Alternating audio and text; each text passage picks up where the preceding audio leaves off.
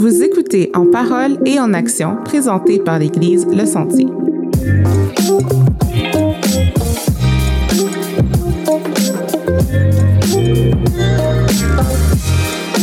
Bonjour tout le monde, on espère que vous allez bien. Bienvenue à un autre épisode de En parole et en action. Donc Mike avec ma co-animatrice Dina Destin. Comment ça va Dina? Allô, ça va bien? Ça va super bien.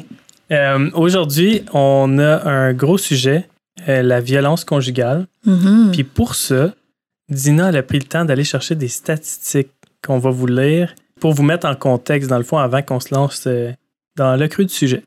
Donc, euh, des statistiques qui proviennent du ministère de la Sécurité publique du Québec qui ont été publiées en 2015. Donc, ça dit que le quart des crimes contre la personne sont commis dans un contexte de violence conjugale.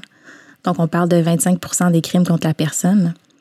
Euh, on dit aussi que 78% des victimes sont des femmes, donc 22% sont des hommes. Puis, euh, statistiques plus actuelles qui proviennent du gouvernement du Québec, euh, du Conseil du statut de la femme, ça dit en fait que depuis la pandémie, il y a eu une hausse, notamment au début de 2021. On sait qu'il y a eu euh, 10 femmes qui ont été assassinées par leur conjoint ou ex-conjoint dans un court laps de temps. C'était d'un délai, je pense, de quelques semaines. Euh, on parle aussi que le nombre d'infractions enregistrées à la police euh, dans un contexte de violence conjugale a augmenté euh, de 2014 à 2019. Donc, on parle de 18 900 à 22 000 cas euh, enregistrés, qui est assez, quand même une bonne augmentation. Euh, ensuite, on dit que les demandes d'aide ont également augmenté. Donc, SOS Violence Conjugale, le service de première ligne, a compté 7000 appels de plus en 2020 et 2021 que l'année précédente.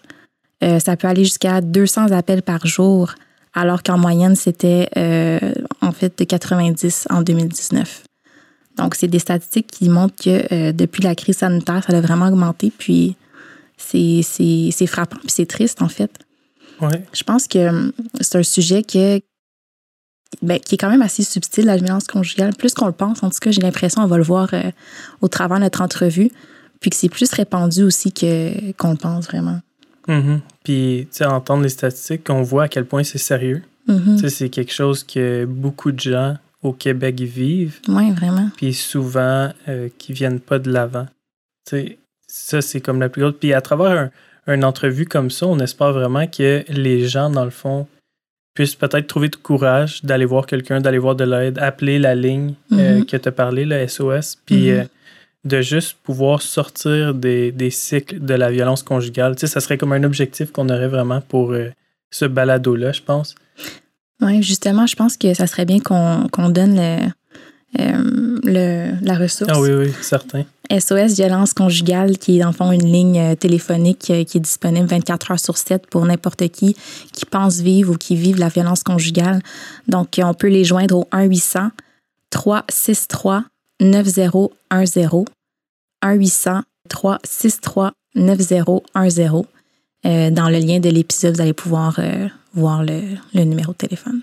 Super. Puis, euh, je sais pas pour toi, mais moi, j'ai appris. Je pense que tu m'as dit que toi aussi, tu as appris durant notre entrevue. Oui. Puis, euh, moi, je réalise que, grandissant, ma compréhension de la violence conjugale, c'était pas mal fermé. Mhm. Dans ma tête, quand j'entendais violence conjugale, j'entendais violence physique. Ouais. Puis, encore plus précisément, j'entendais violence physique d'un homme envers une femme. Dans le fond, un homme qui bat sa femme. C'était vraiment la compréhension que quand j'entendais le mot violence conjugale, c'était ça que je comprenais. Ben, je pense que c'était pas mal ça qui était projeté aussi. là. Oui, c'est ça. Ouais. Puis c'est c'est cool de voir, je pense qu'on en discute dans notre euh, dans le balado, c'est cool de voir que dans le fond, c'est quoi cette- ce type de violence là, oui, c'est celui qui est le plus diffusé, c'est lui qu'on voit le plus dans les médias puis euh, sur les réseaux, mais euh, c'est pas le plus commun. Mm. Puis c'est ce qui est le en tout cas moi ça m'a frappé. C'est pas le plus commun, puis euh, ça fait juste te faire réfléchir dans le fond, OK, fait qu'il y a Hey, euh, il y avait plusieurs formes, là, on va l'entendre dans l'entrevue. ouais. C'est ça. Moi, nous, on est comme, OK, il y en a d'autres, il y en a d'autres. fait que, non. Euh, Puis, euh, c'est ça pour cette entrevue-là. On a une invitée spéciale. Son nom, c'est Sarika. Mhm. Euh, elle va être avec nous. C'est une, une spécialiste du métier. Dans le fond, on pourrait dire sa, sa petite biographie. Je te laisse faire ça. Ouais. Donc, Sarika travaille dans le domaine de la relation d'aide depuis maintenant plus de 10 ans. Son expérience principale est auprès des femmes et des enfants victimes de violences conjugales. Elle détient un baccalauréat en psychoéducation, un certificat en relations d'aide pastorale et un certificat en santé sexuelle. Elle a à cœur de soutenir les jeunes et moins jeunes dans le développement d'une sexualité et de relations saines à la lumière de la parole de Dieu, en offrant à la fois de l'information, des espaces de réflexion sans tabou. Au cours des dernières années, elle a eu l'occasion de participer à plusieurs activités de sensibilisation sur le projet, fait que des conférences, des ateliers, des vidéos, en plus d'offrir un soutien personnalisé au sein de l'équipe d'accompagnement spirituel de son Église et aussi à l'externe. Fait qu'il y a un gros bagage. Euh, Mhm. puis, euh, dans le fond, on a la chance de l'accueillir avec nous là, pour euh, l'entrevue. Avant de vous laisser sur l'entrevue, on veut également vous dire euh, d'aller nous suivre sur les réseaux sociaux, s'il vous plaît, Euh, Instagram, Facebook. Euh, on veut vous entendre, on veut avoir vos suggestions de sujets. On veut savoir aussi si vous avez des questions. Vous pouvez les envoyer au balado at euh. J'ai failli te sauver, j'ai failli te sauver. Ouais, merci, t'es toujours là. Puis sinon, C'est tout, fait qu'on vous ça. laisse avec l'entrevue. bonne écoute. Bonne écoute. Donc, bonjour Sarika, bienvenue parmi nous. Comment tu vas? Bonjour, bonjour, je vais bien, je vais très bien, merci. C'est un plaisir pour moi d'être avec vous aujourd'hui. Super, on est super content de t'avoir avec nous pour démystifier la question de la violence conjugale. C'est un gros sujet, fait qu'on est vraiment content de t'avoir avec nous aujourd'hui. Vraiment? Euh, donc, on embarque directement dans les questions. Euh, première question. Souvent, quand on pense à violence conjugale, la première chose qui nous vient en tête, c'est la violence physique. Mais euh, Oui. évidemment, il y a plus que ça. Est-ce que tu pourrais nous parler des différentes formes de violence? C'est vrai qu'on parle souvent de violence physique parce que c'est celle qu'on voit, c'est celle qui est la plus évidente, celle qui est la plus euh, marquante aussi. Euh, mais effectivement, il y a beaucoup d'autres choses qui peuvent prendre place dans une relation et qui est de la violence avant même qu'on parle de violence physique. La violence qu'on voit le plus souvent, mais qui en même temps la plus subtile, c'est la violence psychologique. Donc à ce moment-là, on parle du fait de euh, dénigrer la personne, l'humilier, euh, la faire douter d'elle-même et de ses perceptions. Euh, donc tout ça pour faire en sorte en fait que la personne ne se sente pas à la hauteur dans la relation. Et à ce moment-là, on peut l'amener à avoir les comportements qu'on désire. Donc tout ce qui est de l'ordre de la manipulation et du contrôle. Hmm. Donc ça, ça serait euh, la violence psychologique. On va avoir aussi la violence verbale. Ça, vous savez euh, généralement à quoi ça peut ressembler. Donc, on parle du fait de crier, le fait d'insulter, euh, de, de, de hausser le ton, de, de couper la parole dans une conversation constamment, de toujours essayer d'avoir euh, le dernier mot dans un échange. Mais encore une fois, c'est dans le but de vraiment dominer l'autre, euh, de l'oppresser, euh, puis d'avoir non seulement gain de cause, mais de prendre le pouvoir dans la situation. Hmm. Donc ça, c'est la violence verbale.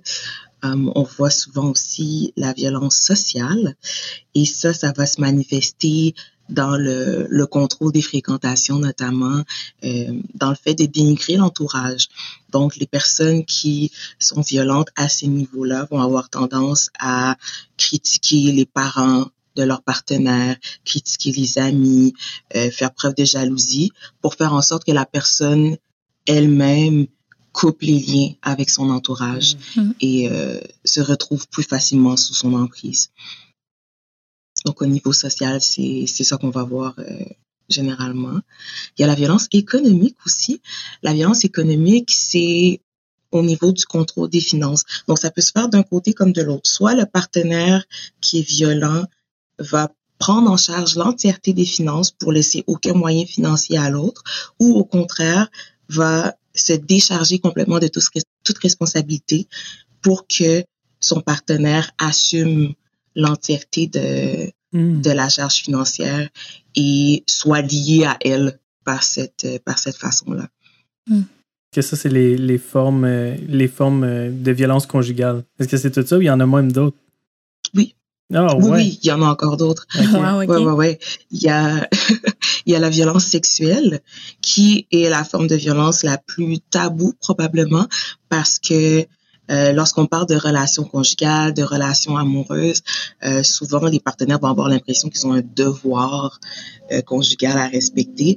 Donc, que la question du consentement ne s'applique pas nécessairement dans une relation. Et pourtant, c'est tout aussi important de tenir le consentement Mhm. lorsqu'on est dans une relation qui est stable que lorsque c'est pour un one night. Donc, euh, souvent, malheureusement, les personnes qui sont violentes vont profiter de de cette impression-là de devoir conjugal pour imposer leur point de vue, manquer de respect à l'autre, le dénigrer dans sa sexualité, dans, dans son corps, pour faire en sorte que la personne, en fait, se sente obligée de, de se donner ou de répondre à ses besoins euh, au niveau sexuel. Et il y a la violence spirituelle aussi. Donc, la violence spirituelle, ça, c'est, une violence dont on entend peu parler euh, parce que Bon, en fait, dans notre société, la question de la spiritualité ou de la religion est pas tellement mise de l'avant, mais c'est quelque chose qu'on va observer dans dans les relations de violence où quelqu'un va soit imposer ses croyances, ses valeurs, sa spiritualité à son Mm. partenaire dans le but de le contrôler ou de l'autre côté va dénigrer les croyances de l'autre personne, va dénigrer ses valeurs, va dénigrer sa religion et euh, tout ça, encore une fois, pour prendre le contrôle sur la relation, pour que l'autre se sente diminué, soit davantage à sa merci. Puis, bien entendu, la violence physique, donc ça, on, on a une idée de ce, que, ce à quoi ça peut ressembler, que ce soit le fait de, de frapper, de pousser, de tirer par le bras, les cheveux. Euh, des fois, on pense pas à certaines formes de violence physique, comme le fait de lancer un objet dans la direction d'une personne, ou euh, par exemple de frapper dans un mur à proximité du visage de la personne, c'est un geste euh, physique d'intimidation. Donc, il y a ça et, toutes sortes d'autres choses, mais je vous dirais que c'est euh, c'est les principales formes de violence qui euh, qui sont observées dans les relations qui, euh, où il y a de l'abus. Ça englobe plusieurs choses. Ouais, plusieurs choses. Est-ce que c'est des violences qui se présentent de manière graduelle ou c'est en simultané? Ou les deux? Euh, ça va dépendre, ça va dépendre, mais je vous dirais que généralement, la violence conjugale s'installe dans une escalade. Donc, au début de la relation, ça va très bien, puis on pourra parler un peu des préjugés qui euh, sont présents par rapport à la violence conjugale, mais si une relation commence avec la violence physique, c'est rare que quelqu'un va continuer dans cette relation-là Mhm. une personne qui est prise dans une relation de violence, quand sa relation a commencé, ça allait bien. La personne était attentionnée, elle était disponible, elle répondait à des besoins que, que la personne avait, l'entourage était séduit par cette personne-là. Donc, il n'y a pas grand-chose qui laissait présager que ça allait être une relation de violence. Donc, ça s'installe de façon très graduelle, des petits incidents par-ci, par-là qui peuvent nous questionner, mais qui qui vont faire en sorte que, bon, après les questions, après en avoir parlé à son entourage, bon, on va continuer dans la relation parce que il n'y a pas de couple parfait, on va tous vivre des défis, donc on se dit que c'est peut-être juste des choses auxquelles il va falloir s'habituer pour finalement se rendre compte que c'est un piège que la personne a installé autour de nous graduellement. Et là, à un moment donné, ah ben, on est pris, on est pris au piège, puis c'est plus aussi facile de sortir de la relation. Parce que généralement, dans l'escalade, il va y avoir des points d'engagement, puis ces points d'engagement-là vont faire en sorte que c'est plus difficile de quitter. Donc, ça se passe très bien avant, ça peut se passer très bien avant le mariage, ça peut se passer très bien avant d'habiter ensemble, ça peut se passer très bien avant d'avoir un premier enfant. Mais une fois que ces étapes d'engagement-là sont franchies, ah ben là, on va remarquer un changement dans le comportement de la personne. Et c'est là, en fait, qu'on va commencer à avoir son vrai visage. Mais c'est beaucoup plus difficile de partir lorsqu'on est marié, beaucoup plus difficile de partir lorsqu'on a des enfants il y a beaucoup plus de choses à, à risquer dans le fait de quitter la Ah, relation. C'est quand il y a des liens, dans le fond, d'établis. Mhm. que Exactement. Ça, ça rend ça plus difficile. Dans, dans ce que tu as dit, tu parlais là, de, du fait que la personne va, dans le fond, changer ou dans le fond, c'est un piège que faisait la, la personne. Mais est-ce que les gens qui sont violents, est-ce que c'est vraiment conscient? Comme c'est-tu vraiment un plan conscient à la base de la façon de faire, puis après ça, dans le fond, ils affichent leur vraie couleur une fois que les liens sont faits, ou c'est un peu, dans le fond, la personne est comme ça malgré elle, puis elle ne sait même pas? Je sais pas Mhm. si tu Bah, souvent, on va confondre la violence puis l'impulsivité. Euh, Mhm. en fait, la violence En fait, je vais commencer par l'impulsivité. L'impulsivité, on parle d'une personne qui agit sans réfléchir ou de quelqu'un qui perd le contrôle de ses émotions, de ses actions. Tandis que la violence, c'est exactement le contraire. C'est une prise de pouvoir. C'est pas une mm. perte de contrôle. Et mm. c'est une prise de contrôle qui est volontaire. La personne le fait à un moment choisi pour un but bien précis. Mm-hmm. Donc oui, c'est conscient quand une personne est violente. OK. Mm. Comme c'est des choses que je pense que si on n'en discute pas, tu sais, même moi, j'aurais même pas su la différence vraiment entre les deux puis de distinguer. Puis quand on parle de violence, comme là, on a défini c'était quoi, les types, les formes, mais quand on parle de violence conjugale, comment est-ce qu'on fait pour savoir que là, c'est pas juste une chicane de couple ou là, c'est pas juste, dans le fond, un. Tu sais, parce que tout le monde en vit, là, des chicanes. Puis des fois, il y en a des chicanes qui sont moins belles que d'autres. Comment voulant dire? Il y en a que c'est juste comme on va chacun notre bord, mais il y en a d'autres qui, comme on se lance des injures ou des choses comme ça, tu sais. Ça peut se rendre jusque-là. Mm-hmm. Mais c'est quand qu'on définit ça comme de la violence conjugale et non juste une chicane qui était vraiment comme intense. Ouais. Mm-hmm. Bon, en fait, dans le, dans le type d'agression qu'il peut y avoir dans, dans la violence conjugale et dans les chicanes de couple, il va y avoir une certaine différence. Donc, c'est normal dans une chicane de couple qu'il y ait une certaine agressivité. Euh, le ton peut monter, effectivement, il peut y avoir de la colère qui est exprimée, on peut bouder, on peut parfois même dans des chicanes qui sont vraiment intenses, il peut y avoir des objets qui sont lancés, des assiettes, peu importe, des portes qui sont claquées. Euh, ça, c'est normal.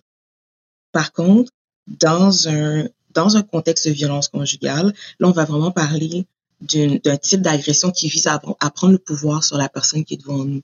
Donc, les formes de violence, on peut se référer à celles que j'ai nommées tout à l'heure, elles vont vraiment prendre place dans peu, importe la, la, forme de, de d'altercation qu'on peut avoir. Donc, ça va aller au-delà du fait de pas être d'accord sur un point, puis de se positionner fermement par rapport à notre opinion.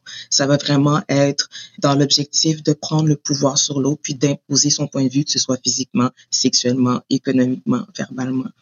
Donc ça, ça va être euh, une façon de le distinguer. Est-ce qu'on est sur le même pied d'égalité pendant ce, cette chicane-là où il y a clairement quelqu'un qui essaie de s'imposer à l'autre. Pas d'imposer son point de vue, s'imposer lui-même à l'autre. Est-ce qu'il y a quelqu'un qui essaie de diminuer l'autre personne? Si on parle de ça, là, on parle de violence conjugale, on parle plus de, on parle plus de chicane de couple. Donc ça, ça peut être une façon de, de le voir. Il y a le gain qui est recherché aussi, ça je l'ai un peu mentionné. Est-ce que mon but c'est d'avoir raison? Est-ce que c'est d'avoir gain de cause? Ou mon but c'est d'écraser la personne qui est devant moi? Pour qu'elle comprenne que c'est moi qui domine ici, que c'est moi qui dicte les règles du jeu, si on peut dire ça comme ça. Donc, dans le deuxième cas, là, on parlerait de violence et non pas de, de chicane. Parce qu'un couple a le droit d'être en désaccord sur certains points, mais ça se fait toujours dans le respect et la considération de la personne en face de nous, peu importe son point de vue. Hum. Est-ce que ça serait bien de penser que dans une chicane de couple acceptable, on parle d'impulsivité au lieu de violence? Oui, on peut parler d'impulsivité puis d'agressivité, effectivement. OK. Mais l'intention n'est pas de prendre le pouvoir sur l'autre personne. OK. Ça fait que c'est vraiment un choix, dans le fond, que la personne prend à un certain moment de comme je choisis que je vais comme c'est moi qui va imposer les règles du jeu ou que dans le fond c'est ça c'est vraiment un choix c'est ça qui serait comme le déterminant dans ce qu'on essaie de dire là c'est la décision l'intention derrière les, les actions dans le fond oui. Puis l'impact aussi. À la fin d'une chicane, oui, il peut y avoir le point de vue d'une personne qui, euh, qui l'emporte sur l'autre, mais la personne qui a perdu, entre guillemets, se sent pas nécessairement diminuée. Et c'est juste qu'elle a pas eu gain de cause dans cette situation-là en particulier. Tandis que lorsqu'on perd une violence conjugale, la personne se sent diminuée. Elle sent que sa valeur a été complètement remise en question dans cette interaction-là qu'elle a eue avec son partenaire. Donc, elle va sortir de là en se disant, ben, je vaux rien, je, je... elle peut en sortir blessée physiquement, blessée émotionnellement. Donc, il va vraiment y avoir une, une lourdeur dans cette, dans cette interaction-là versus la chicane de couple où, oui, on peut bouder pendant un certain temps, mais on est capable de retourner vers l'autre, sachant que l'autre a encore du respect pour nous, a encore la considération pour nous et nous aime encore. On a parlé quand même euh, de la dynamique relationnelle qui s'installe, mais pourrais-tu nous parler du cycle de la violence aussi qui s'installe entre deux personnes? Mm-hmm. Dans un cycle de violence, généralement, euh, comme au début de la relation, ça commence avec une lune de miel. Donc, ça va bien. Tout va pour le mieux dans la relation. Il n'y a y a pas de tension. Les deux partenaires vont faire ce qu'il faut mutuellement pour se faire plaisir. Donc, ça va bien. Ensuite, on va migrer tranquillement vers une phase de tension où la personne qui est victime de violence va avoir l'impression de marcher sur des œufs parce que l'autre est hypersensible, l'autre réagit un peu à tout, l'autre critique constamment ses faits, ses gestes, l'autre va la faire douter d'elle-même, va faire euh, du gaslighting par exemple, de dire une chose aujourd'hui, puis le lendemain dire non mais j'ai jamais dit une chose pareille, tu imagines des choses, voyons ça va pas bien dans ta tête. Donc il y a ce genre de comportement là qui va prendre place et qui va escalader jusqu'à une crise complète où là il peut y avoir justement un épisode de violence verbale, physique, euh, sociale, sexuelle, toutes les formes qu'on a nommées euh, un peu plus tôt. Puis après ces crises-là, on peut voir la justification ou de la réconciliation, ça va dépendre. Il y a beaucoup de, de femmes à qui je parle qui me disent que oui, il va y avoir la justification. Puis quand on parle de justification, c'est de dire euh, oui, je me suis énervée, mais tu sais très bien que j'aime pas quand les enfants font du bruit euh, le soir quand je rentre du travail. Donc, tu avais juste à gérer les enfants comme il faut. Donc, la personne s'excuse, mais sans vraiment s'excuser parce qu'elle met la responsabilité de ce qui est arrivé sur l'autre. Donc, il va y avoir beaucoup de justifications et parfois des tentatives de réconciliation, de retour à la lune de miel, en fait, avec euh, des cadeaux, des sorties au restaurant, des relations sexuelles, tout ça pour faire oublier ce qui est arrivé, de dire, euh, en fait, on met ça derrière nous, on continue, on avance, euh, ça se reproduira plus, ou la personne va même, la personne qui est violente va parfois dire, euh, je suis pas une assez bonne personne pour toi, tu mérites mieux que moi. Donc, ça sonne comme des excuses, mais ça, ça n'en est pas réellement parce qu'il n'y a pas de reconnaissance de ce qui a été fait. Et le cycle reprend. On est dans une lune de miel, la relation est plus calme, ça va bien. Puis ça fait en sorte que la personne qui a été victime de violence espère que c'était la dernière fois. Mm. Espère que ce cycle-là ne se reproduira plus. Espère qu'il y aura plus de crise puis que ça va finir par bien aller. Mais malheureusement, c'est pas ça qui se passe. Est-ce que pour la personne qui reçoit la violence, ce cycle-là est, facile à démystifier ou, à voir ou est-ce que c'est plus difficile? Le cycle, tu sais, la lune de miel, après ça, la tension, après ça, l'explosion. Est-ce que c'est quand même facile à détecter ou?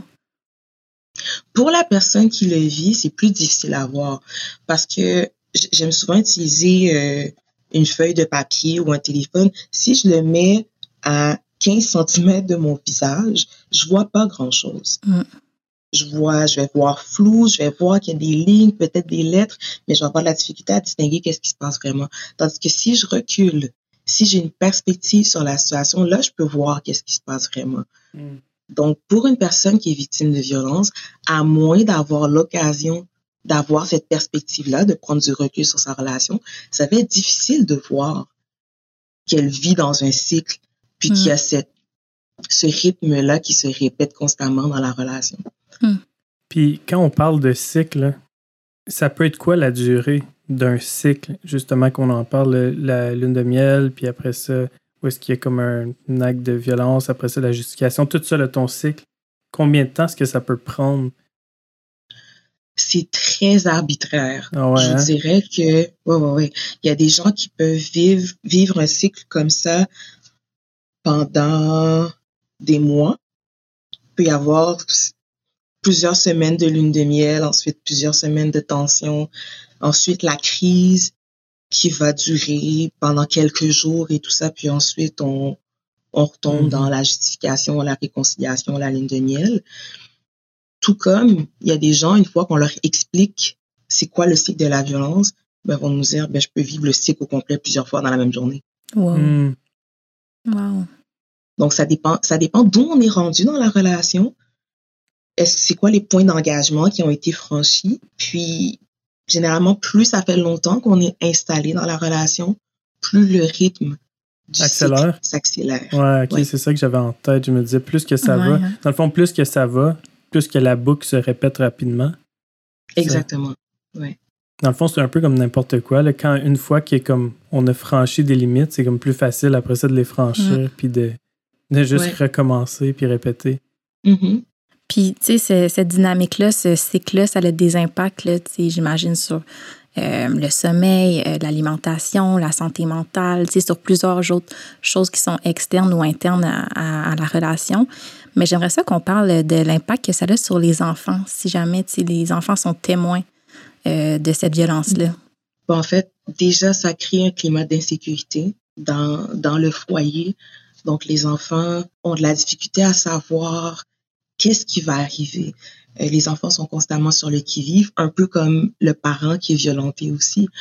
Euh, donc, les enfants vont vivre le même stress, la même anxiété.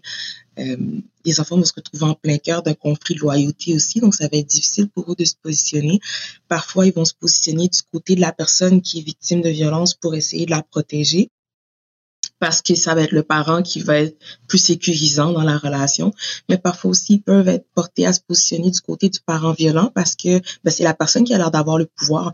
Donc, en tant qu'enfant, on peut avoir tendance à se ranger du côté du pouvoir pour essayer de se protéger aussi. Donc, Hmm. le conflit de loyauté va être euh, très présent. La peur constante de, de ce qui peut arriver, ce qui peut nous arriver à nous, parce que souvent, les enfants sont eux-mêmes victimes de violence dans, Mhm. dans ces relations-là. Autant de violences physiques que de violences verbales, psychologiques, sociales aussi, peuvent être isolés des autres membres de leur famille. Donc, la peur pour soi, mais la peur pour le parent qui est violenté aussi. Qu'est-ce qui Mhm. va arriver à maman? Qu'est-ce qui va arriver à papa? Est-ce qu'un jour je vais rentrer à la maison puis maman va être morte? Est-ce Mhm. que un jour je vais perdre mes deux parents puis je vais me retrouver, euh, je sais pas trop, dans un foyer ou il y a toute cette, cette insécurité-là aussi que les, que les enfants peuvent vivre. Puis ça, ça va avoir un impact sur euh, leur bien-être émotionnel. Bien entendu, on va parler du stress puis de l'anxiété. Donc ça, c'est beaucoup des conséquences qu'on va, qu'on va observer chez les enfants. Ils peuvent vivre justement de l'agressivité aussi. Donc parfois, on va voir que c'est des enfants qui réagissent avec beaucoup de colère à différentes situations, qui vont avoir la difficulté à tolérer, euh, qui vont avoir la difficulté à tolérer les refus. Euh, dès qu'on va leur dire non pour quelque chose, on va avoir une réaction explosive qui pour nous va paraître euh, un peu exagérée, mais qui est juste le reflet de la tension constante que eux-mêmes vont vivre Hmm. à la maison. Puis en fait, de les signes ou les drapeaux, dans le fond, que les drapeaux rouges, là, pour les personnes Oui. qui en vivent, puis les personnes aussi qui, qui en sont témoins, juste, c'est quoi les signes? Comme c'est quoi les signes qui nous disent justement que c'est de la violence, il faut la signaler ou il faut c'est être capable de reconnaître? Qu'est-ce qui aide les gens à reconnaître? Mhm. Ben, je dirais que pour une personne qui s'engage dans une relation, puis qui veut savoir qu'est-ce qu'elle doit surveiller Mhm. euh, pour déterminer si la personne qui est devant elle est peut-être mal intentionnée, euh, un des premiers signes, ça va être la jalousie. Mhm. Quelqu'un qui déjà d'entrée de jeu euh, fait des commentaires sur notre famille, notre entourage, nos amis, quelqu'un qui va nous dire qu'on passe trop de temps avec les autres et pas assez de temps avec elles. Euh, déjà, ça, ça peut nous questionner sur le fait, en fait, sur les intentions de ces personnes-là. Est-ce que la personne veut nous accaparer à tout prix puis nous isoler des autres? Euh, ça, c'est pas un comportement qui est sain. On peut être dans une relation avec une personne, être dévoué complètement à son partenaire et entretenir des relations avec d'autres personnes aussi. C'est Mhm. extrêmement important. Mhm. On a besoin d'un réseau, on a besoin d'avoir euh, un entourage qui est soutenant pour toutes les situations de la vie, en fait. Mhm. Donc, quelqu'un qui veut nous empêcher d'avoir ça est probablement quelqu'un qui veut avoir un contrôle sur nous. Donc, la jalousie serait un signe. Le contrôle, justement, le contrôle social, économique qui s'installe rapidement dans la relation. Quelqu'un qui surveille euh, nos dépenses très rapidement dans une relation. Quelqu'un qui critique notre tenue vestimentaire puis qui veut nous imposer une façon de s'habiller. Euh, Quelqu'un qui veut surveiller à tout prix les heures d'entrée et de sortie, qui nous appelle, qui nous texte dès qu'on rentre euh, cinq minutes plus tard que d'habitude après le travail. Là, on voit qu'il y a un contrôle qui, euh, qui tente de s'installer. Donc ça, ça serait définitivement euh, un drapeau rouge. Quelqu'un qui est intense aussi. Quelqu'un qui est intense dans le sens où, dès le début de la relation, elle va dire des choses comme je ne peux pas vivre sans toi, tu es l'homme de ma vie, la femme de ma vie.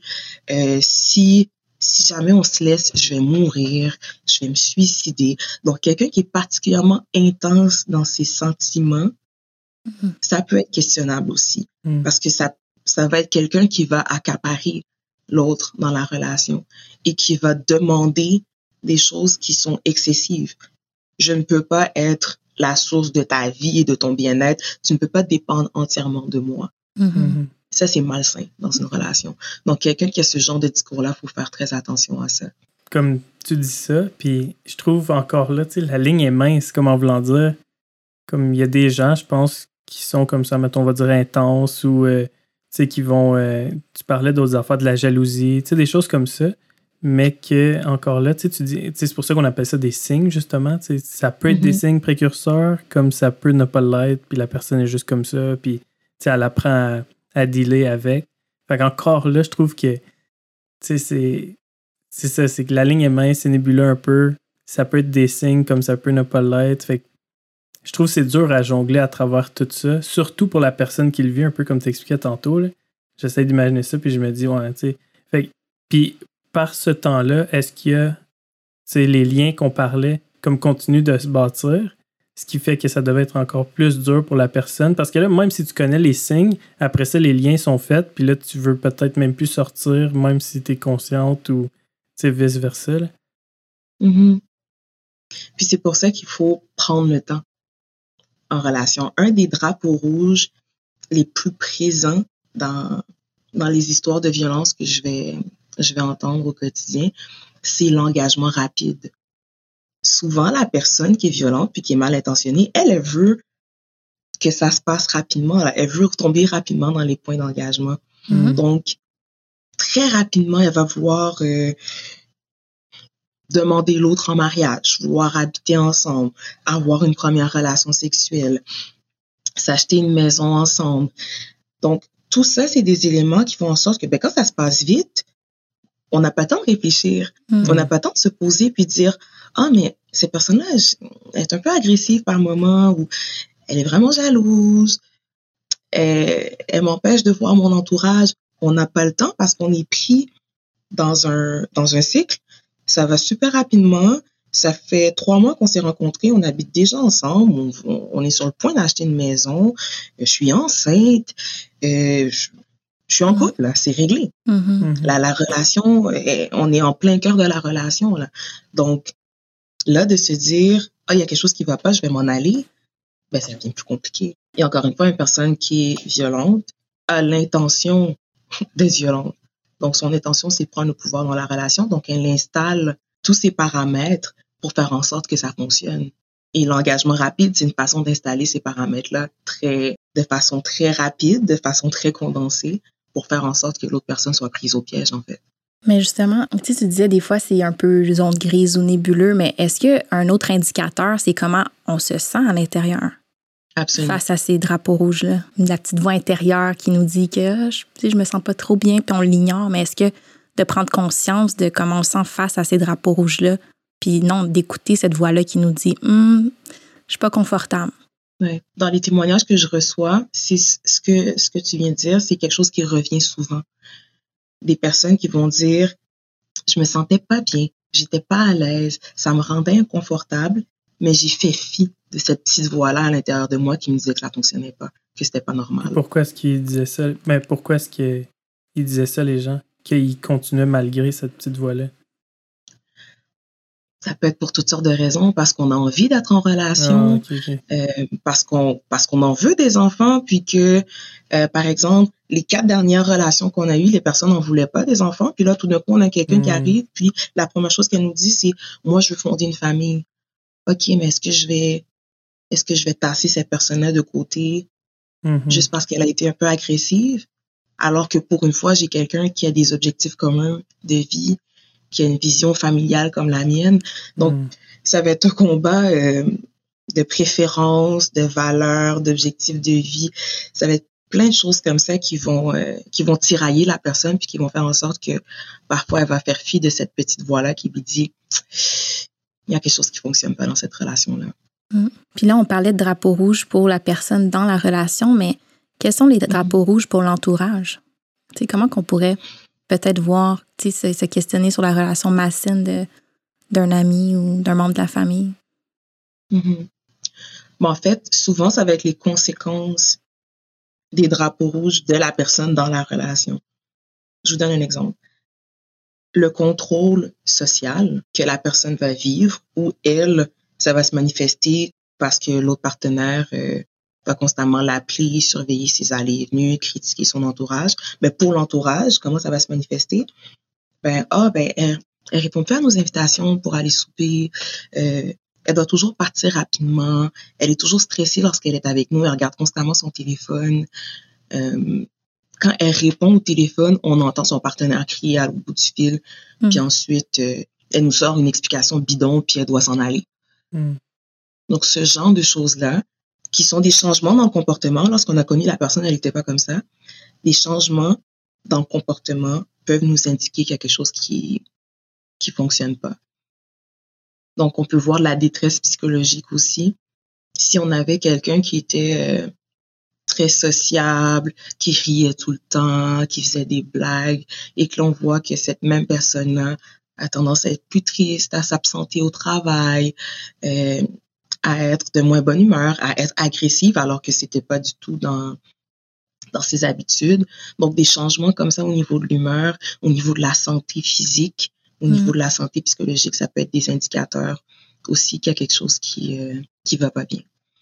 Puis en tant que, que membre de l'Église, la famille, de la communauté chrétienne, puis qu'on est témoin de, de ces drapeaux rouges-là, qu'est-ce qu'on peut faire? Qu'est-ce que tu nous proposerais? Ben, la première chose, c'est, je vous dirais que c'est de croire la personne. Si jamais elle s'ouvre sur quoi que ce soit, c'est de croire. Et pas d'essayer de de justifier ou de d'essayer de trouver des solutions avec la personne tout de suite, mais mm. juste d'accueillir. Mm. D'accueillir la personne, puis lui faire sentir qu'on on la voit, on la comprend, puis qu'on est là pour elle, on est disponible pour l'aider, la soutenir dans ce qu'elle vit, là où elle est rendue. Ça, ça serait vraiment la première chose à faire en tant que communauté, d'être sensible à tout ce qu'on vient de voir, d'être conscient de ces différentes formes de violence-là, de comment ça peut se manifester, des observations qu'on peut faire autour de nous, puis de croire la personne lorsqu'elle se présente à nous, puis qu'elle commence à s'ouvrir tranquillement sur, sur son vécu. Ensuite, c'est de la protéger. La protection. Puis la protéger, ça peut se faire de, de toutes sortes de manières, dépendamment de là où elle est rendue. Euh, la protéger, ça peut être de l'accompagner à certains endroits, lorsqu'elle ne veut pas sortir seule, essayer de lui trouver des ressources si elle, n'est pas en mesure de faire des démarches de son côté pour sortir de la situation. Donc, l'accompagner dans, dans ces démarches-là, référer la personne à une ressource en violence conjugale pour qu'elle soit soutenue de façon adéquate dans son cheminement. Ne pas essayer à tout prix de forcer la réconciliation parce que ça, ça peut littéralement mettre la personne en danger. Hmm. Parfois, on peut avoir tendance à dire, oh, mais justement, c'est des chicanes de couple, tous les couples vivent des problèmes, donc hmm. euh, peut-être que lui est particulièrement intense ou qu'elle est particulièrement intense. On va vous mettre ensemble, on va, on va se rencontrer, puis on va essayer de régler ça. Hmm. Ça, c'est le genre de comportement qui peut littéralement mettre une personne en danger. Donc, Donc, faut faire très attention à ça en tant que communauté. Euh, c'est pas que la communauté est mal intentionnée nécessairement. Je pense que le but, c'est d'essayer de, de préserver des familles, de restaurer des familles, mais parfois, c'est pas la meilleure façon de procéder. Mm. Protéger la personne d'abord, ensuite, on verra qu'est-ce qu'on fait avec le, le mm. couple, le mariage, les enfants, tout ça, mais d'abord la protection. Ça fait du sens. Puis je voulais te demander, là, parce que tu en as un petit peu parlé, tu sais, tu dis, euh, mm-hmm. tu disais là, par rapport à quand il y avait comme violence ou au départ, tu avais dit il y a des préjugés qui sont là.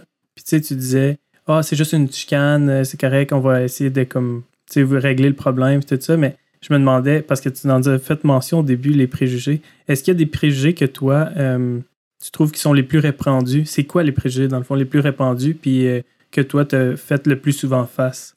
Le préjugé le plus répandu que j'entends, c'est que si le partenaire reste, c'est parce qu'il aime ça. Hmm. C'est parce qu'il est correct, c'est parce qu'il est confortable dans cette dynamique-là où l'autre a le pouvoir. Hmm. Parce que s'il n'était pas confortable, il partirait tout simplement. Ce préjugé-là en soi porte tous les autres en fait. Parce que les gens ont de la difficulté à voir pourquoi quelqu'un ne part pas de la relation, Mhm. alors qu'il y a tellement de facteurs qui peuvent empêcher quelqu'un de quitter. Mm. Il peut y avoir l'espoir que la situation va changer. Vous vous rappelez qu'on parlait du cycle.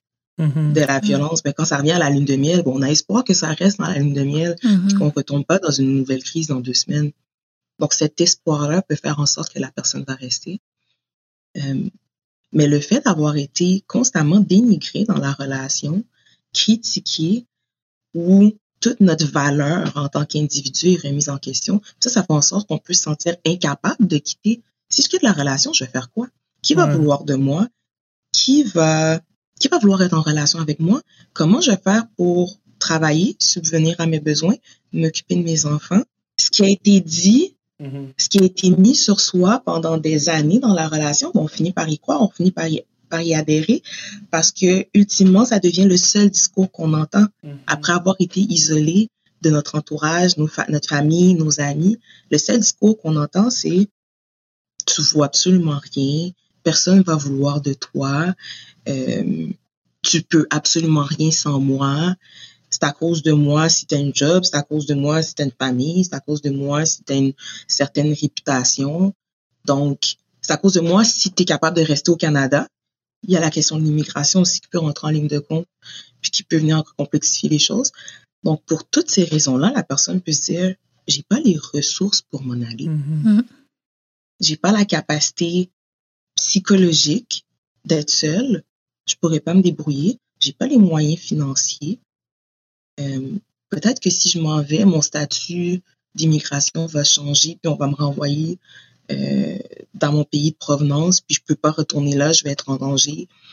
Donc, il y a tout ça là, qui fait en sorte qu'une personne va avoir la difficulté à, à quitter. Vous parliez d'église tantôt Mhm. ben, le fait de vouloir honorer ses vœux à tout prix, de dire, mais j'ai juré devant Dieu et devant les hommes que c'était juste à moi qui allait me séparer de cette personne-là. Je peux pas rompre la relation.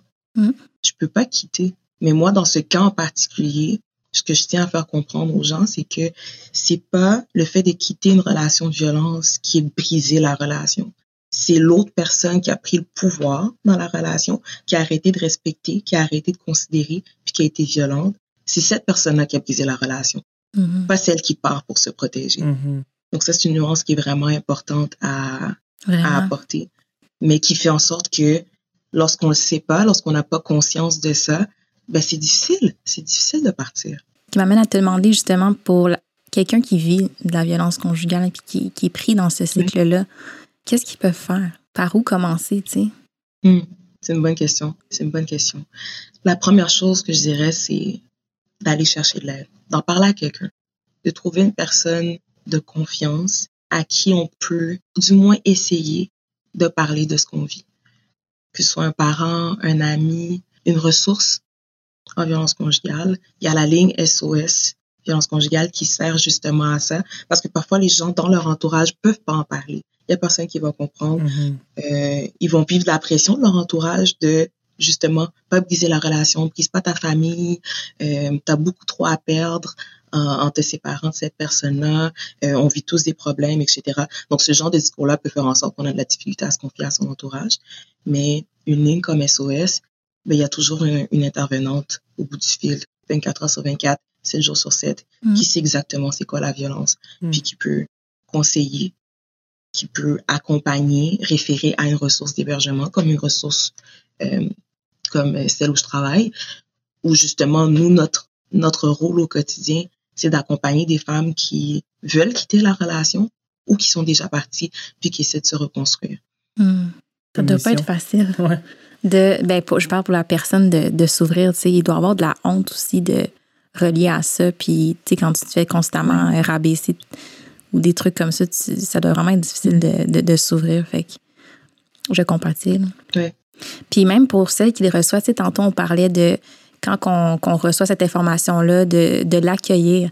même si on dirait que je me mets dans, dans la place de la personne qui recevrait cette information-là, puis j'aime tellement mon ami ou quelqu'un dans ma famille qui vit ça, on dirait que mon premier réflexe, ça serait comme, ben, quitte ou, tu sais, justement, tu sais, par, amour pour la personne, mais finalement, c'est pas le bon réflexe, tu sais. C'est juste d'accepter euh, qu'elle s'est ouverte à nous, puis de la remercier, puis dans le fond, d'écouter. Mais on dirait que ça doit pas toujours. Oui, c'est ça, puis de pas poser plus de questions, comme, tu sais, justement, respecter son risque de pas être curieuse, puis d'en poser plus. Mais ça aussi, j'ai l'impression que c'est quand même, euh, ça doit quand même être un défi, tu sais. Mais c'est important qu'on se le rappelle que c'est déjà très difficile pour la personne de venir nous en parler. Donc, tu sais, mm-hmm. d'accueillir ça vraiment, ouais. La meilleure question que vous pouvez poser à quelqu'un qui s'est ouvert à vous sur son vécu de violence, c'est qu'est-ce que je peux faire pour t'aider? Mm. Comment je peux te soutenir là-dedans? La réponse va varier selon là où elle est rendue dans son cheminement, mm. justement. Peut-être que la personne va vous dire, ben là, ça me fait juste du bien d'en parler, de savoir que je peux venir te voir s'il y a quelque chose. Euh, peut-être que la, la demande, ça va être de d'essayer de trouver des ressources. Essayer de, est-ce que tu peux m'aider à trouver un appart? Est-ce mm. que tu peux, est-ce que tu peux prendre certains de mes effets personnels chez toi? Je vais en amener graduellement en essayant de partir subtilement. Euh, est-ce que je peux venir porter les enfants chez toi euh, si jamais je vois que ça devient trop intense? Mm. Mais je veux protéger les enfants. Moi, je suis pas encore prête à partir, mais je veux protéger les enfants. Donc, si mm-hmm. jamais je vois qu'il y a quelque chose qui va pas bien, est-ce que je peux venir porter les enfants chez toi, puis tu les gardes pendant quelques heures? Je viens, je venir les récupérer après. Ça peut être extrêmement difficile de recevoir ça. Puis, parce qu'on voudrait que la personne s'en aille tout simplement. Mais c'est là qu'elle est rendue, puis il mm. faut absolument respecter le rythme de la personne. Parce que si on veut trop forcer la sortie, en fait, la personne, elle peut se refermer. Hmm. Puis dire non, mais justement, je suis pas prête. C'est pour ça que je voulais pas en parler, parce que personne comprend. Hmm. Puis elle peut se refermer sur elle-même complètement. Puis là, on vient perdre un point de contact. La personne se retrouve isolée à nouveau. Puis là, on sait pas qu'est-ce qui va arriver. Puis c'est pas ça qu'on veut. Et c'est pas ça qu'on veut, effectivement. Ouais. Mais Sarika, c'est tout le temps qu'on avait. Oui. je pense qu'on a l'habitude là ici de, de, partager un verset du moment qui nous touche particulièrement. Donc, est-ce que tu voudrais euh, nous partager le verset que tu as choisi? Mm-hmm. Bon, en fait, euh, c'est un peu dans la lignée de, de ce qu'on a abordé aujourd'hui. Euh, le passage que j'aurais, c'est 1 Corinthiens 13, verset 4 à 7. Est-ce que vous voulez que je le lise? S'il te plaît. Oui. Oui, OK. Donc, l'amour est patient. Il est plein de bonté, l'amour. Il n'est pas envieux. Il ne cherche pas à se faire valoir. Il ne s'enfle pas d'orgueil. Il ne fait rien d'inconvenant. Il ne cherche pas son propre intérêt. Il ne s'aigrit pas contre les autres. Il ne trame pas le mal. L'injustice l'attriste. La vérité le réjouit. En toute occasion, il pardonne. Il fait confiance. Il espère. Il persévère. Donc moi, ce passage-là m'inspire particulièrement dans mon travail parce mm. que une des choses qu'on doit clarifier avec une personne qui a été victime de violence, c'est, c'est la définition de l'amour. Mm. C'est quoi le véritable amour? Puis, il faut être capable de le comprendre pour soi-même, pour être capable de le donner, mm-hmm. mais aussi pour être capable de le recevoir et mm. reconnaître si ce qui est devant nous, c'est de l'amour ou pas. Donc pour moi, ce passage-là est très inspirant euh, au quotidien. Merci. Ouais, merci beaucoup. Euh, moi, le verset que j'ai choisi, c'est Éphésiens 2, 4 à 5. C'est dit, mais Dieu est riche en bonté, aussi à cause du grand amour dont il nous a aimés. Alors que nous étions mm. morts à cause de nos fautes, il nous, fait, il nous a fait revivre les uns et les autres avec Christ. C'est par la grâce que vous êtes sauvés. Puis, euh, dans le fond, ce passage-là, -là, c'est juste un bon rappel pour moi, dans le fond, de où j'étais avant de connaître Dieu, puis euh, maintenant qui m'a, dans le fond, admis dans sa famille, qui m'a choisi. C'est juste un beau verset que j'aime me rappeler que dans le fond, Dieu m'a fait grâce un jour, puis maintenant je suis accepté parmi les siens. Hmm. Moi, j'ai choisi 2 Thessaloniciens 3-5, que le Seigneur dirige vos cœurs vers l'amour de Dieu et vers la patience de Christ. Puis, dans ce cas-ci, on dirait que je le vois comme la personne qui recevrait quelqu'un qui, viendrait s'ouvrir à elle. Comme on a parlé, tu sais, d'être vraiment patient avec la personne, de respecter son rythme, puis de lui démontrer son amour en, l'accueillant, puis en juste l'écoutant. Euh, c'est une façon qu'on peut justement partager l'amour de Christ avec quelqu'un dans, notre entourage. Merci beaucoup. Donc, c'est ce qui conclut notre entrevue. Un gros merci pour toute l'information que tu nous as donnée. Je suis certaine que c'est euh, c'est des bons outils puis des, des, très bonnes pistes pour euh, nous aider à mieux comprendre, en fait, qu'est-ce que mhm. c'est la violence conjugale puis à le repérer. Moi, j'ai appris, personnellement, durant. Oui, moi aussi. déjà là, c'est un, un, gain. Mm. On peut juste imaginer là, toutes les gens qui vont avoir appris aussi avec euh, notre entrevue. Fait merci beaucoup. Ça fait plaisir. Puis bravo d'utiliser votre plateforme pour parler de ce sujet-là qui est tabou, mais qui touche beaucoup plus de personnes qu'on pense.